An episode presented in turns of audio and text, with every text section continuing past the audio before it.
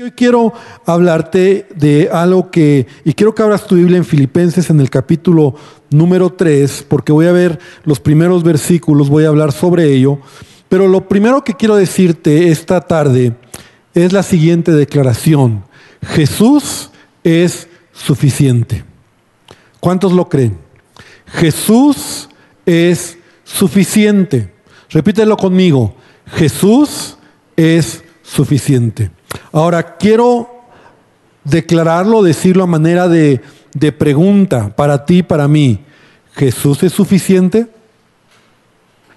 ¿Jesús es suficiente?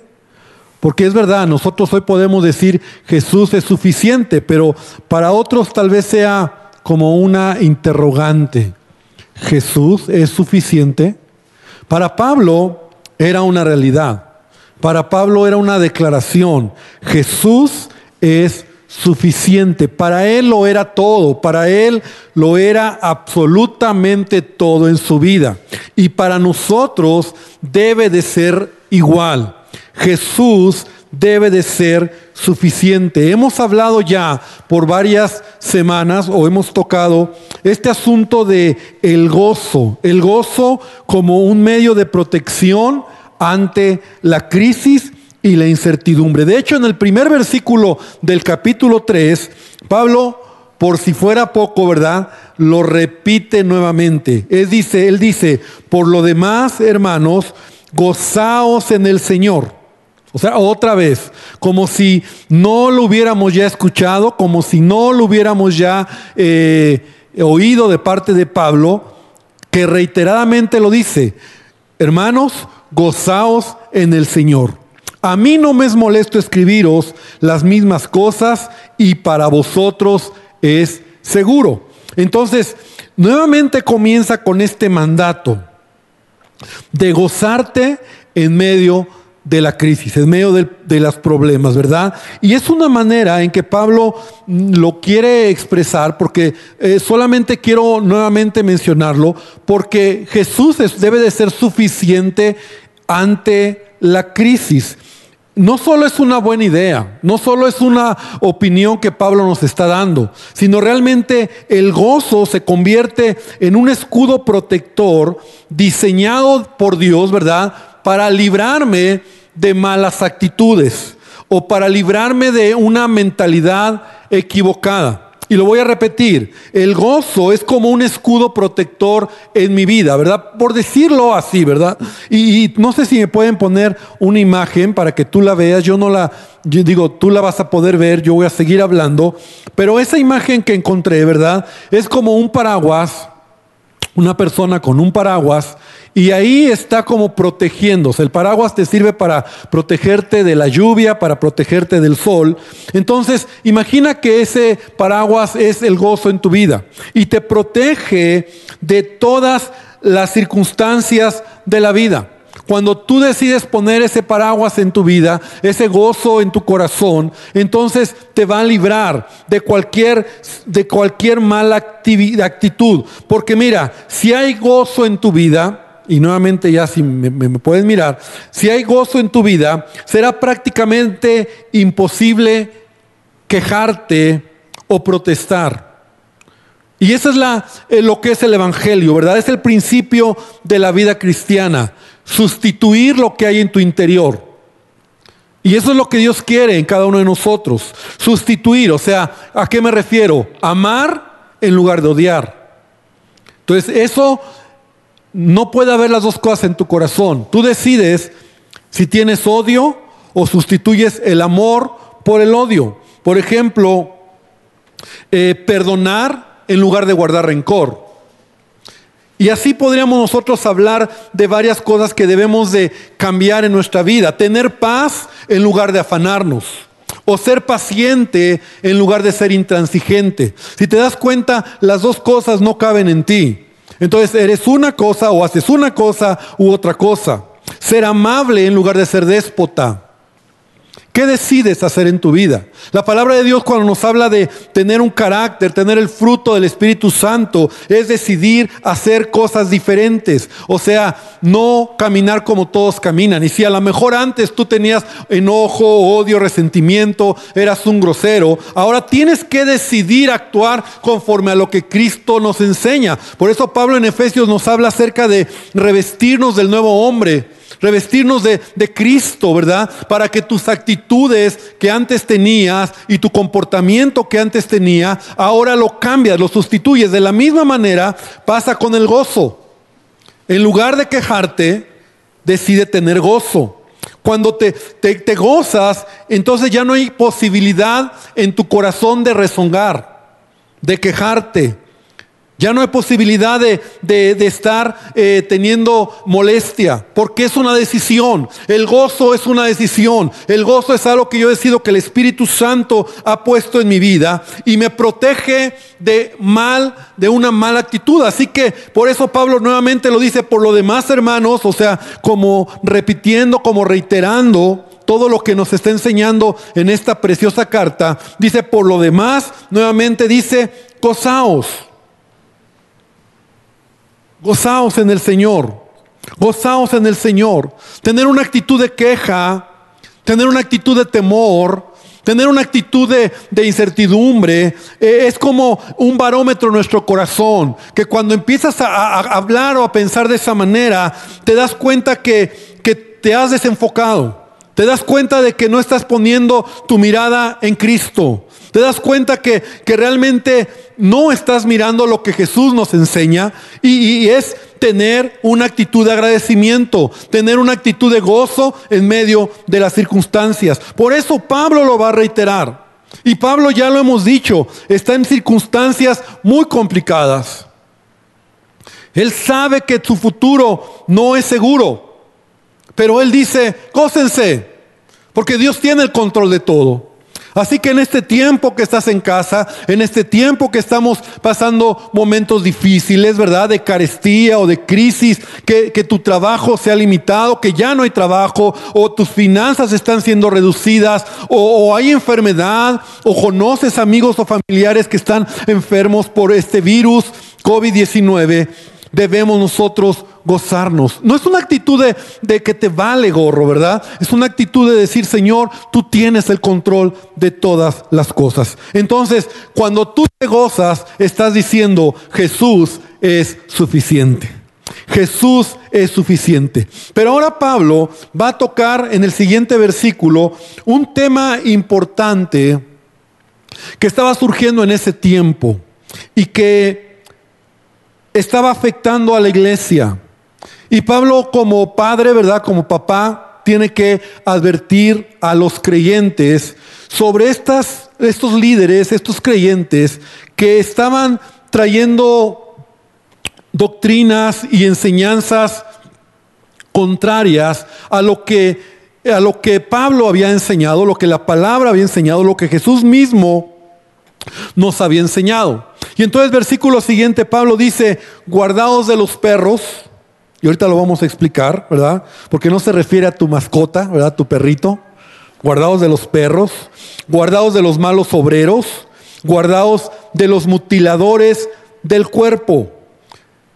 Voy a seguir leyendo unos versículos más para que entendamos el contexto. Dice, porque nosotros somos la circuncisión, los que en espíritu servimos a Dios y nos gloriamos, nuevamente la actitud correcta, en Cristo Jesús, no teniendo confianza en la carne, aunque yo también aunque yo tengo también de qué confiar en la carne. Si alguno piensa que tiene de qué confiar en la carne, yo más. Y esta, el versículo 2, ¿verdad? las primeras expresiones que Pablo está eh, diciendo, guardados de los perros, guardados de los malos obreros y guardados de los mutiladores del cuerpo, él está hablando de una manera irónica.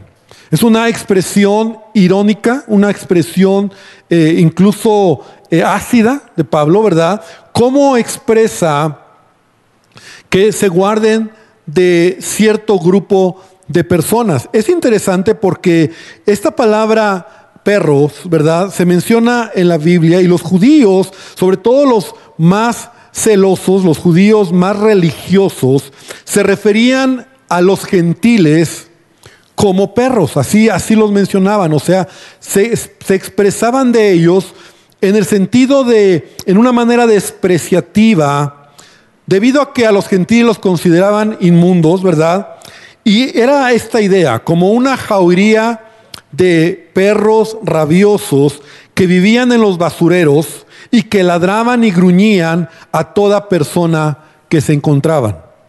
Entonces, esa era la idea del judío, ¿verdad? Como esos animales o perros eh, que se me fue la palabra, pero podríamos decirlo corrientes, ¿verdad? Ahora no sé si hasta eso puede hacer daños a algunos que protegen a los animales, ¿verdad? Pero como esos perros corrientes de calle que están en los basureros, que son agresivos, que son sucios, que están eh, expuestos. Entonces, los judíos se, menciona, se, referían a los gentiles así. De hecho, así en la Biblia encontramos, y rápidamente te menciono algunos pasajes para que entendamos el contexto. ¿Te acuerdas cuando David se presenta frente a Goliat? Entonces David, eh, Goliat mismo dice, ¿soy yo perro para que vengas a mí con palos? ¿Verdad? Como en una manera despectiva de David. Pero no solamente en ese caso, sino también eh, como te decía, en alguna ocasión Jesús, ¿verdad? También lo hace y lo expresa como en el sentido de cómo los judíos se, se expresaban, como te decía, de los que no eran judíos. En Mateo 15, 26, respondiendo dijo, no está bien el tomar, no está bien tomar el pan de los hijos y echarlo a los perrillos. Porque los judíos lo iban a entender. Y esta mujer que al final tuvo una gran fe, ¿verdad? Le, expresa y le dice, sí Señor, pero aún los perrillos comen las migajas de su amo que caen debajo de la mesa. Entonces, era una expresión que Jesús mismo dice, ¿verdad? Mateo 7:6 dice, no deis lo santo a los perros, ni echéis vuestras perlas delante de los cerdos, no sea que las pisoteen y se vuelvan y las despedacen. Entonces, los, los judíos, y estoy hablando aquí de judíos que habían conocido el Evangelio, pero se sentían tan orgullosos de su sangre como judíos, ¿verdad? Que Pablo ahora irónicamente se está expresando de ellos, por un lado, como guardados de los perros, como volteándoles la tortilla. Esta clase de personas que así sintiéndose tan orgullosos, Pablo los expresa o lo expresa de esa manera por su vida santa y de manera irónica, como te decía, aplica este término, pero enseguida también dice de los malos obreros, o sea, de líderes que estaban haciendo las cosas mal. En 2 Corintios 11:13 Pablo dice, hablando de estos malos obreros, dice, porque estos son falsos apóstoles, obreros fraudulentos, que se disfrazan como apóstoles de Cristo. O sea, este adjetivo se refiere a, estas personas que predicaban el Evangelio que hablaban del Evangelio, pero tenían una eh, actitud, ¿verdad? Y su vida era contraria al Evangelio. Su actitud era contraria al Evangelio y por eso Pablo los etiqueta como malos obreros. ¿Te acuerdas que en algunos miércoles atrás hablaba de estos creyentes donde Pablo dice, unos predican a Cristo bien, pero otros lo hacen por envidia y por rivalidad? Estos lo hacen solo para añadir eh, conflicto o añadir a mis prisiones dolor. Entonces, Pablo, algunos escritores dicen que se está refiriendo a estas personas que quiero añadir y quiero decir que eran personas que habían oído el Evangelio, pero que estaban ya predicando algo diferente. Y finalmente dice mutiladores del cuerpo. O sea, esto ya es una manera muy extrema de la ironía de Pablo, porque Pablo se está refiriendo a la circuncisión. Entonces, fíjate cómo Pablo expresa algo tan, tan especial, podríamos llamarlo, tan tan único para los judíos como un rito muy especial y muy sagrado. Y Pablo dice, solamente esta gente son mutiladores del cuerpo. Porque la realidad es que los judaizantes, que es de los que estaba hablando Pablo, que querían intentar que los gentiles, ¿verdad?, guardaran la ley y se circuncidaran incluso para agradar a Dios. Pablo lo decía, lo único que hacen es mutilarse, o sea, no es algo que agrada a Dios como tal para honrar a Dios. Entonces por eso Pablo lo está expresando así, tan fuerte. Solamente es como cortar un pedazo de tu cuerpo, mutiladores del cuerpo. No es como un acto, un rito sagrado. En Cristo Jesús, ¿verdad? En Gálatas 6:15 dice Pablo, porque en Cristo Jesús ni la circuncisión vale nada, ni la incircuncisión, sino una nueva creación. Entonces Pablo, esto es importante iglesia, tenía que lidiar con estos falsos apóstoles, con estos falsos líderes religiosos que anunciaban el Evangelio, pero trataban de judaizar a los creyentes para que cumplieran las reglas y la ley y las leyes de, la, ley, ¿verdad? Que lejos de dar libertad a las personas, los oprimían y, y los traían nuevamente a rudimentos. Y mira, Pablo tiene que luchar con esta clase de doctrina. Entonces él está hablando sobre estas personas, los perros, los malos obreros, los mutiladores del cuerpo. Se refiere a aquellos eh, personas o líderes que estaban eh, queriendo nuevamente eh, hacer que los gentiles se judaizaran o, hacer que, que si tú habías creído en Jesús, entonces tenías que guardar ciertos ritos hasta el punto de circuncidarte, hasta el punto de tener que cumplir la ley y cumplir las, las leyes que están en el Antiguo Testamento. Entonces, Pablo tiene que hablar duramente en este punto. Ahora, esto es, esto es muy interesante porque hoy en día también están surgiendo estas clases de líderes, ¿verdad? O personas que están enseñando que es necesario guardar la ley. Yo no sé si tú los has escuchado. Que te hablan del Evangelio de Jesús, pero te dicen también hay que guardar las fiestas. También hay que guardar el Shabbat. Hasta usan palabras en hebreo. ¿no? Los has oído. Y te apantallan, ¿no? Como si fuera, porque solo son palabras repetidas. Se ponen vestiduras judías, usan el kippah, usan el tzitzit, ¿verdad? Esta como playera interna que tiene unas, eh, unos flecos. Usan el talid, ¿verdad? Que es como un chal que se ponen encima para poder eh, llevar a cabo su, su, reunión, su culto, su oración. Usan elementos como el candelabro, la estrella de David. Se algunos hasta se dejan la barba, ¿verdad? Y no está mal porque yo conozco hermanos que se dejan la barba. mi hijo le sale bien la barba y a veces se deja la barba y no por eso es está judaizando, pero en esa actitud, en esa actitud de, de ser como el pueblo judío. ¿Me explico? Enseñan lo siguiente, Jesús es el Mesías, pero dicen que por amor a Jesús tenemos que guardar la ley también. Entonces sí, si hablamos de Jesús, Él es el Señor, Él es Yeshua, Él es Amashia, el Mesías, ¿no? Y te apantallan con las palabras.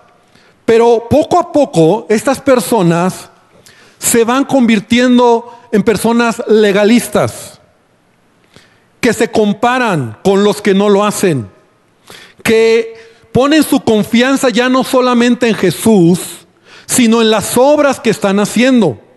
Entonces empiezan como a cumplir ciertas cosas que con el tiempo se convierten en una obligatoriedad para poder agradar a Dios. Pero lo peor no es eso. Hay una actitud religiosa que, que te lleva, los lleva a juzgar y a criticar. Ahora, Pablo, Pablo había salido de eso, vamos a verlo. Por eso la enseñanza de hoy es, Jesús es suficiente. Y Pablo lo había entendido muy bien. Pablo dice, a ver, a ver, hermanos, si alguien ha salido de eso, soy yo. Si alguien les va a poner ejemplo de lo que realmente es ser un judío, alguien que guarda la ley, alguien que, que, era estricto y apegado a, a todas las cosas, soy yo. Pero eso no, ya no, ya no es, ya no es, ya no sirve. Es más, él lo dice, lo he dejado a un lado por causa de Jesús. Me estoy adelantando un poco. Pero debemos de tener claro esto. Porque hoy en día se están levantando grupos con estas características. Y por favor, iglesia, ten cuidado. Porque así como Pablo tiene que, ¿por qué Pablo tiene que ser tan duro, tan irónico? Porque entra como algo suave a tu oído, como que suena suave. Mira, la palabra guardaos, yo la estuve buscando en el griego, dije, ¿qué significa esta palabra guardaos? Como guárdate, como, y me, me llamó mucho la atención. Y tú lo puedes investigar. No es solamente, es más, la traducción no es la mejor. Hay una traducción que me gustó, no la noté, pero es una traducción que decía, mucho ojo con los con esta clase de personas. Esa es la mejor traducción, o sea, eh, ten cuidado, mucho ojo. Ten las antenitas bien alertas, porque te pueden engañar.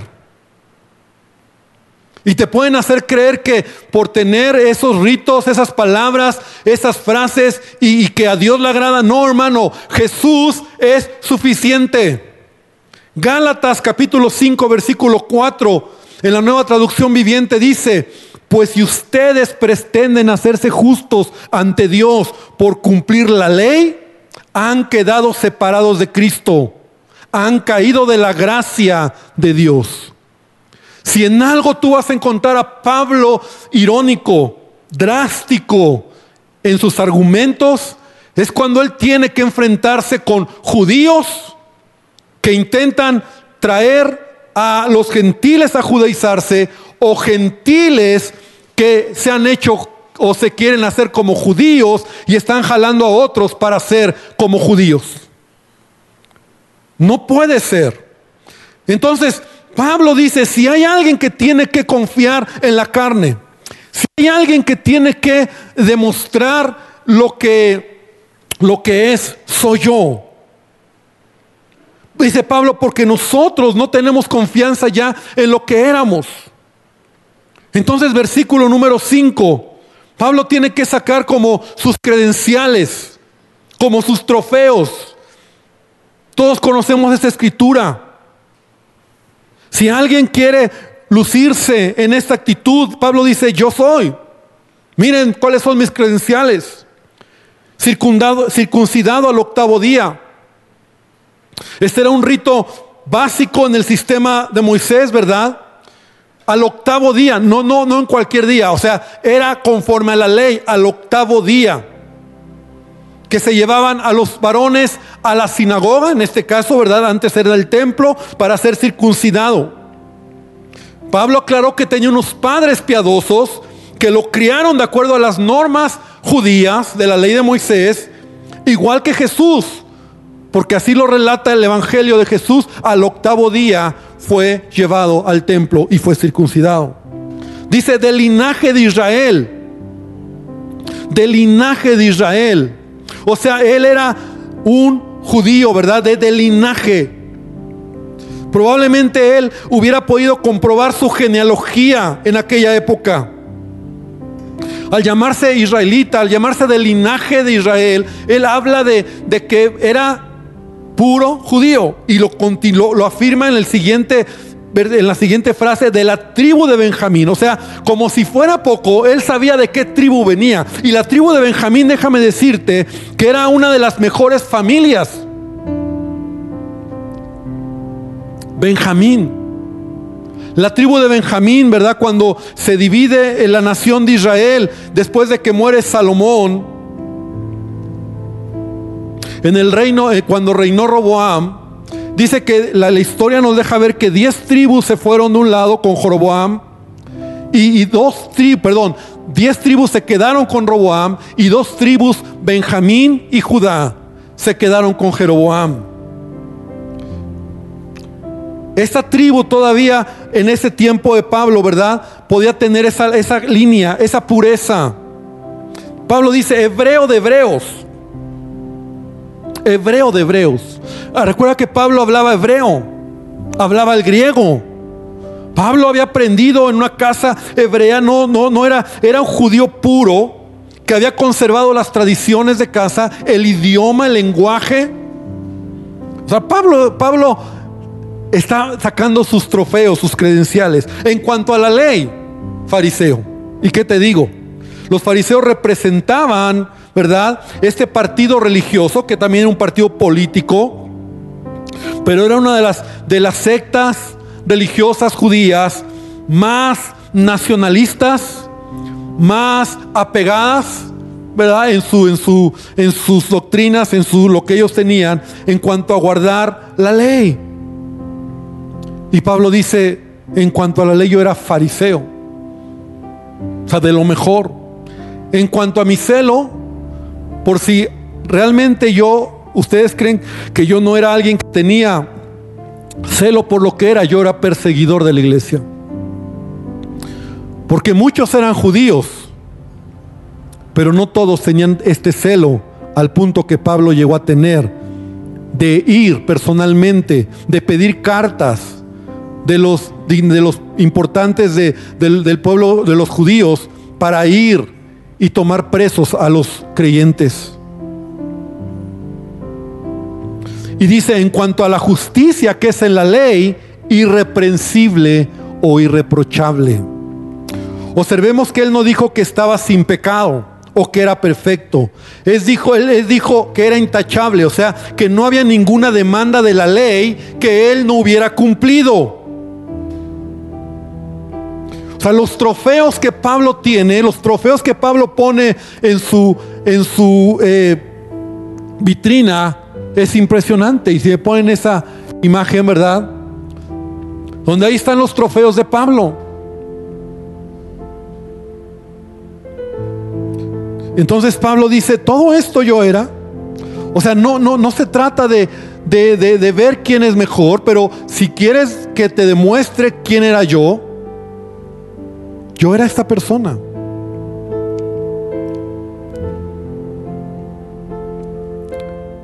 Pero sabes, Pablo dice, pero cuantas cosas eran para mí ganancia, las he estimado como pérdida por amor de Cristo.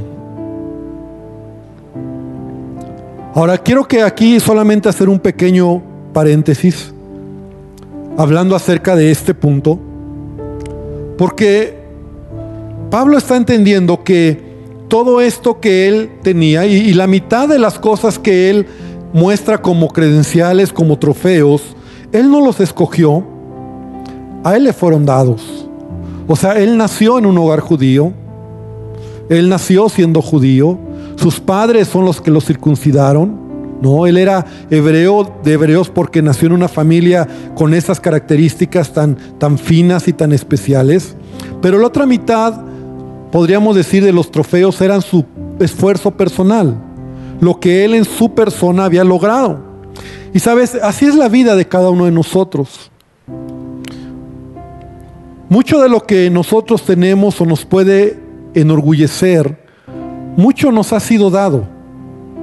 O sea, no, no, no es algo que tú has logrado, es algo que te ha sido dado y te enorgullece desde que, bueno, porque ahí naciste. Tal vez tu familia, apellido, tal vez incluso las capacidades que tenemos, las habilidades que tenemos, la familia, esa hermosa familia que tienes, esos hermosos hijos que tienes, o sea, cosas que te han sido dadas, cosas que te puedes sentir orgulloso, te puedes sentir, eh, qué bueno Señor, gracias por lo que me has dado, pero también está el otro lado, aquellas cosas que, que tú has logrado en tu propia vida. Aquellas cosas que tú has llevado a cabo y que también te puedes sentir orgulloso de ello, las capacidades que tienes, el don de liderazgo, la habilidad que tienes para resolver problemas, entender matemáticas, ¿verdad? Hay gente que se siente orgullosa por lo que, lo que es y lo que tiene. Y sabes, todo esto a todo ser humano lo que tenemos, lo que nos ha sido dado y lo que hemos logrado, nos hace sentir orgullosos y se puede y se convierte como ese bastón en el que nos apoyamos o esa identidad que nos sostiene. Piénsalo por un momento. Normalmente los trofeos que vamos adquiriendo en la vida van inflando nuestro ego y nos definen quiénes somos. Mucha gente con un ego muy elevado, ¿verdad? Humilla a los demás y se siente que nadie es mejor que ellos. Se sienten como ese dicho, ¿verdad? La última Coca-Cola en el desierto, ¿verdad? Nadie más mejor que ellos. A lo mejor por, por las, las capacidades que tienes, por lo bonito que, o por las capacidades que tienes para ser un buen artista, un buen músico, un buen matemático, un buen líder. Y entonces Pablo tenía todo esto, eran sus trofeos personales que inflaban su ego, que inflaban su ego y le daban una identidad. Porque Pablo era lo que era por lo que traía, por el, por el bagaje que traía detrás de él. Y así tú y yo vivimos así. En el fondo, todo lo que traemos detrás, lo que nos ha sido dado y lo que hemos logrado, nos hace sentir a veces orgullosos, es como te decía, el bastón que nos sostiene, es lo que nos permite y la identidad que incluso tenemos.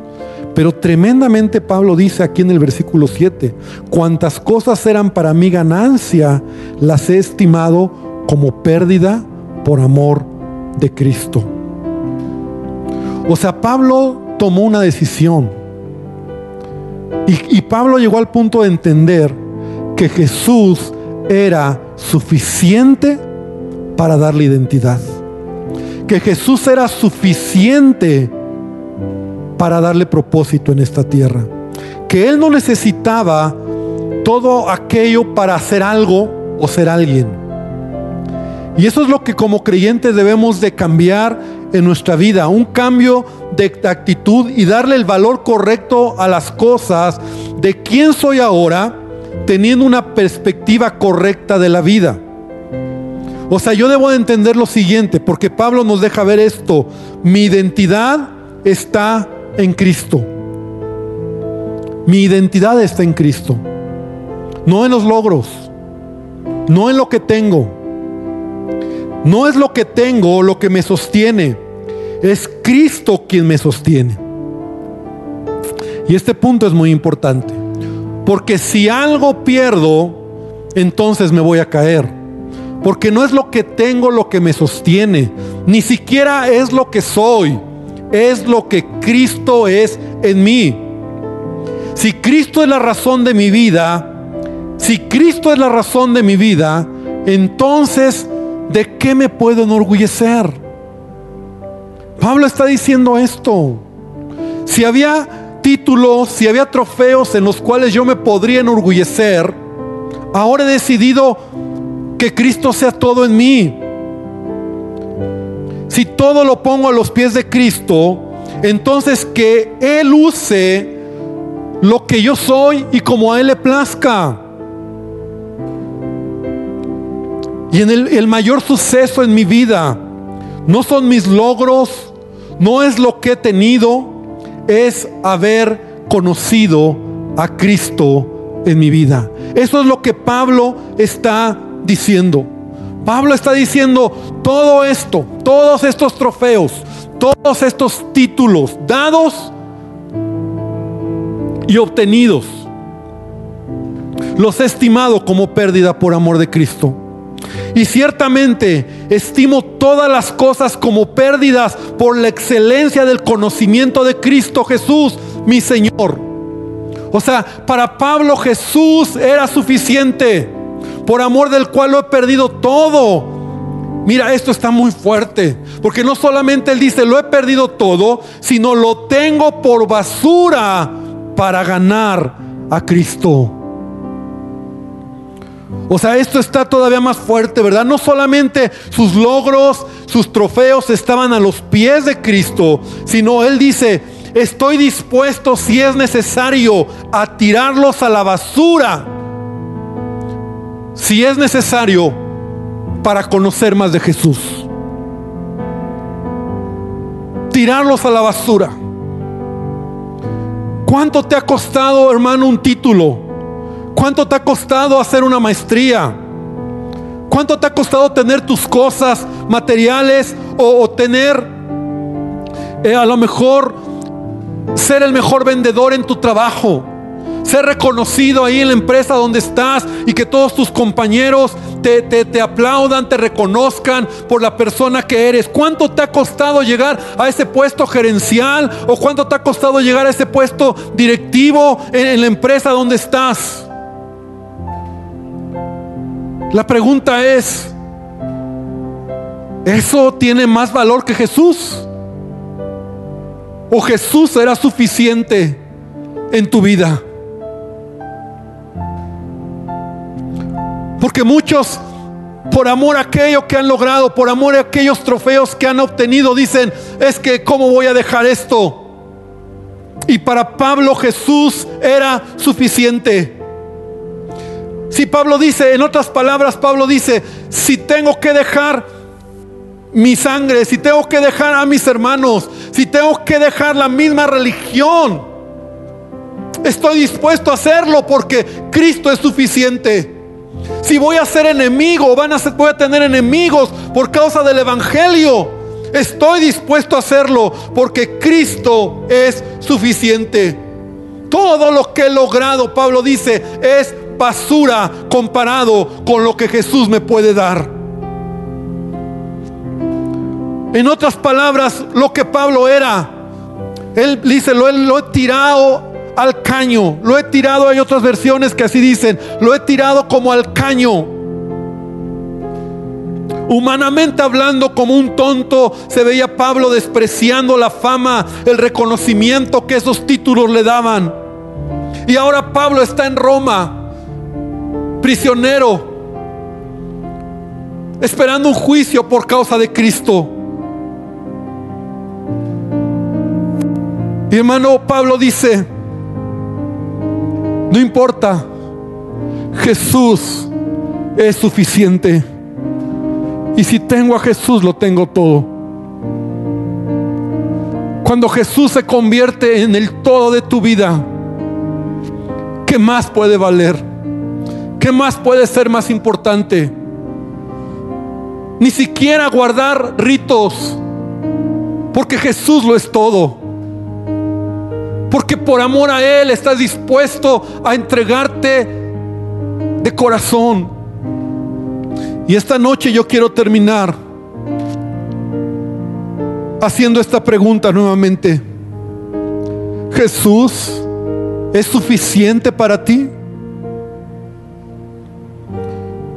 para darte gozo, para saber que eres salvo por medio de la fe en Cristo Jesús y la salvación es por gracia. Y ya. O requieres hacer algo más. Porque a lo mejor a Cristo se le olvidó que hagas obras para que entonces le agrades. ¿Cristo es suficiente para que vivas en esta tierra? Señor, esta noche venimos delante de ti, dándote gracias por tu palabra. Y te pido, Señor, que tú traigas a cada vida, a cada hermano que hoy me está escuchando en su hogar, en su dispositivo. Padre, que tú seas suficiente para mí. Tú eres todo para mí. Lo cantamos, lo leemos, pero perdónanos porque a veces no lo vivimos. Para Pablo tú eras todo. Él decía todo, todo lo he dejado por causa de Cristo. Pablo no le interesaba otra cosa que conocer de Jesús, el poder de su resurrección. Y Señor, ayúdanos en este tiempo, en este, en este tiempo de crisis y en este tiempo que estamos en casa, a conocerte más profundamente y experimentar lo que Pablo decía. Jesús es suficiente. Jesús, tú eres suficiente. Y si tú no le has dicho a Jesús estas palabras hoy, yo te invito a que le digas a Jesús, Jesús, quiero que tú seas suficiente para mi vida. Entra a mi vida. Perdóname por todo pecado, perdóname por toda desobediencia. Y te pido que hoy bendiga, Señor, cada familia, cada persona. Y gracias por este tiempo.